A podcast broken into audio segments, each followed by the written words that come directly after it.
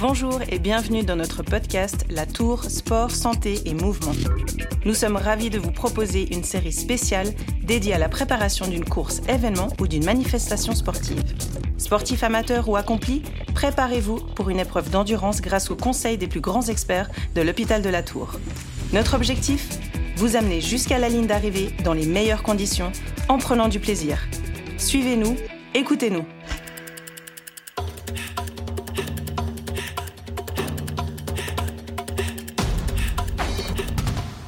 Je suis Sarah Chiarello et aujourd'hui on s'intéresse à la blessure lorsqu'on pratique la course à pied avec Guillaume Servant, physiothérapeute du sport à l'hôpital de la Tour. Guillaume Servant, vous êtes aussi formateur et avez coécrit avec François Fourchet, également physiothérapeute à la Tour, Je bouge en courant sans me blesser aux éditions Planète Santé.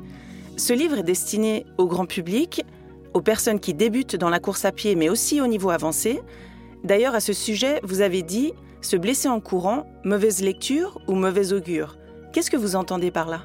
Bonjour Sarah, sans prétention aucune, c'était un petit jeu de mots pour la présentation du podcast d'aujourd'hui qui faisait effectivement référence au livre qu'on a écrit avec François euh, sur justement les hum, abords de la prévention en course à pied de manière à éviter de se blesser. Justement, la blessure, si inhérente au sport, hein, euh, on le sait tous, aussi quand on parle d'épreuves d'endurance, triathlon, marathon, etc., Peut-on courir sans se blesser? La réponse à la question, elle est difficile. On peut donner un raccourci en disant que non, c'est difficile de pratiquer un sport sans se blesser. Mais ce qui est important derrière cette question, c'est la prévention qu'on peut amener, alors à tous les sports bien sûr, mais nous aujourd'hui on va se concentrer un petit peu plus sur la course à pied. Et la prévention en course à pied, c'est comme un pulse dont chaque pièce va être importante. Et dans les pièces de ce pulse, les principales seront euh, la charge d'entraînement, c'est-à-dire comment je m'entraîne, combien de fois je m'entraîne par semaine, quels sont le contenu de mon entraînement, est-ce que je m'entraîne toujours pareil? Est-ce que j'ai des variations dans l'entraînement? Ça, c'est la première chose qui est importante et qui fait partie clairement de la prévention. La force physique est une deuxième pièce du puzzle dont on ne peut pas se passer aujourd'hui. Euh, c'est-à-dire, est-ce que mon corps est capable de subir la charge que je lui fais subir avec la charge d'entraînement dont on vient de parler? C'est-à-dire, est-ce que mes tendons sont assez forts? Est-ce que mes muscles sont assez forts? Est-ce que mes os sont assez forts? Est-ce que euh, mon passif de coureur ou de sportif me permet aujourd'hui de faire euh, la distance que j'estime pouvoir faire, un marathon, un semi-marathon, un ultra-trail euh, ou autre Et puis vient aussi une autre pièce qui peut parfois être intéressante à regarder, c'est la technique de course, qui est rarement la cause de la blessure, mais qui peut intervenir dans la prise en charge. Donc voilà, donc c'est cet ensemble-là et, quelques autres pièces, bien sûr, qui, qui viennent compléter ce pulse, qui sont à prendre en compte dans la prévention des blessures. Un puzzle en effet assez complexe. Mais si je peux me blesser en courant, est-ce réellement bénéfique de courir? Alors là, par contre, la question, elle est claire. Tout le monde est unanime là-dessus. Oui, il est clairement bénéfique de courir. Au vu des risques par rapport aux bénéfices de la course à pied, il n'y a pas photo, comme on peut dire. Les bénéfices de la course à pied, ils sont nombreux. Euh, on cite souvent euh, tout ce qui est problématique de maladies cardiovasculaires qui vont être améliorées ou repoussées par une activité euh, physique régulière dont peut faire partie la course à pied. Et donc, une pratique régulière de la course à pied va effectivement apporter ses bénéfices cardiovasculaires. La lutte contre l'obésité, la lutte contre la sédentarité, euh, effectivement, il y a énormément de bénéfices à courir. Dans cette série spéciale, euh, on s'intéresse à la course à pied, surtout pour des épreuves d'endurance. Est-ce qu'à long terme, il y a un risque de développer, par exemple, de l'arthrose? Les connaissances que nous apporte la science ont évolué, nous ont apporté euh, des nouvelles lectures et de nouvelles ouvertures sur la compréhension des conséquences de la course à pied sur les articulations ce qui ressort aujourd'hui des différents travaux qu'on peut lire depuis quelques années maintenant, c'est que la course à pied réalisée dans une pratique raisonnée ne développe pas d'arthrose. On n'a pas plus, voire moins, on a moins d'arthrose chez les gens qui pratiquent la course à pied de façon régulière que chez les gens qui font pas de sport. Qu'est-ce que vous entendez par pratique raisonnée? De, quelles conditions on parle d'entraînement? Alors, les bonnes conditions d'entraînement pour euh, éviter des pathologies comme l'arthrose, c'est d'éviter ce qu'on appelle, nous, une surcharge on a quelques pathologies, on a la plupart des pathologies, pour être clair, qui sont des pathologies dites de surcharge, c'est-à-dire c'est une surcharge d'entraînement qui va provoquer euh, des pathologies, dont éventuellement euh, des problématiques articulaires, si on dépasse ses capacités d'entraînement. Donc, quand on parle de conditions extrêmes, on va tout de suite penser, à juste titre, aux ultras, donc les ultra-marathons, les ultra-trails, toutes ces pratiques qui demandent une quantité d'entraînement euh, phénoménale et puis qui, dans l'épreuve, quand on commence à faire plus de 170 km, voire plus de 300 km, commence à faire beaucoup pour l'organisme. Donc, il faut non seulement être prêt, mais c'est vrai que Les conséquences à long terme sont peut-être un petit peu moins bien maîtrisées que sur le coureur récréationnel. Mais par contre, une pratique raisonnée, c'est-à-dire qui soit en adéquation avec votre passif de sportif et vos capacités physiques à supporter la charge, euh, ne provoque pas ou peu de blessures et en tout cas pas, pas forcément de l'arthrose. Ce qui est important à comprendre, c'est que dans ces notions de distance qui ont beaucoup évolué grâce notamment à la pratique du trail, la valeur absolue de la distance nous importe peu finalement quand on prend en compte l'entraînement de quelqu'un. C'est pas euh, cette valeur absolue qui est importante, c'est cette valeur absolue par rapport à vous. Euh, c'est-à-dire qu'on a des patients qui sont capables de faire euh, plus de 100 km, 150 km par semaine et qui se portent bien.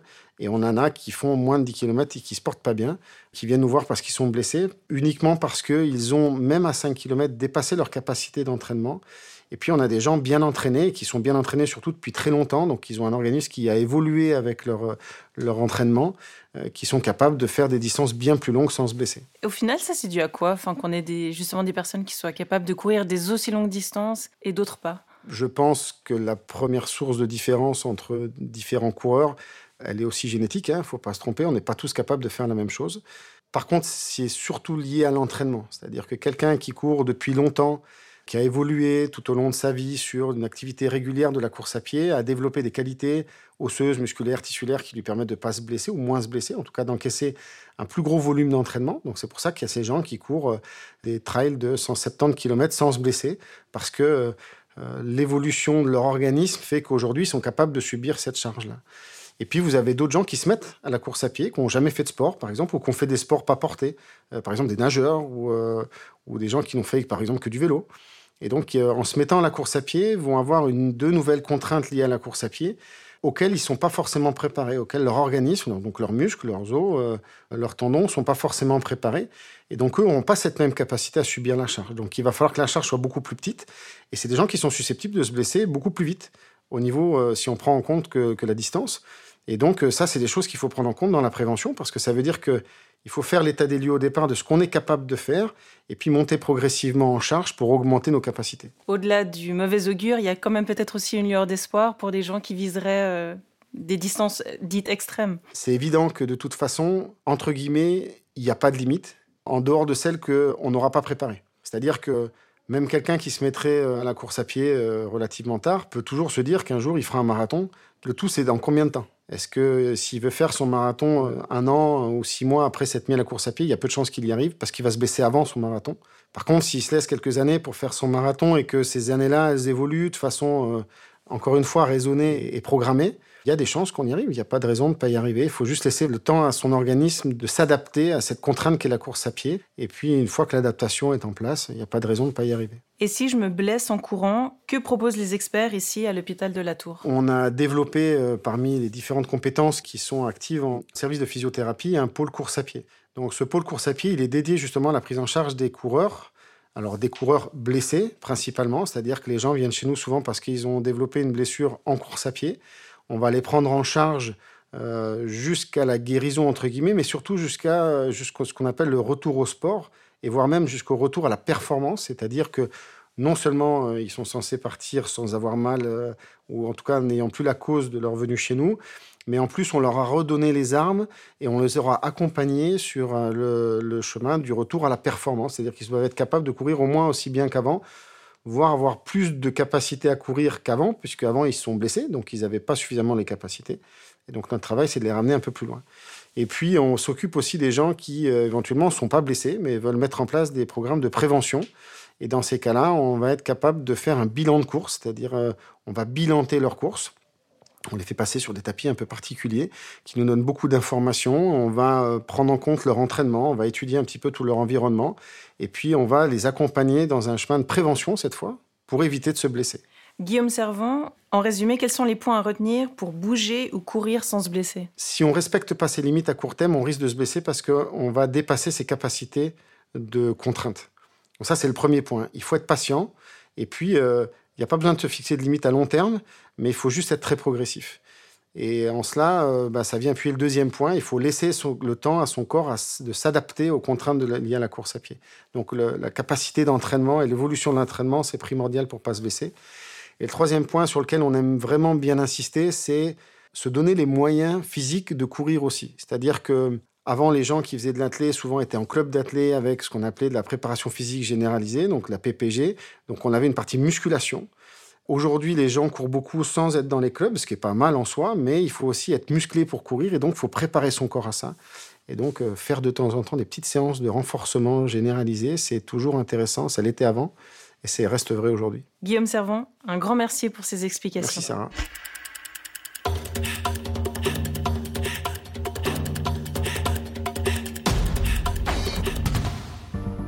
Si ce podcast vous a plu, abonnez-vous à la Tour Sport, Santé et Mouvement, disponible sur Spotify, Google et Apple Podcasts. Pour plus de conseils, n'hésitez pas à nous suivre sur les réseaux sociaux.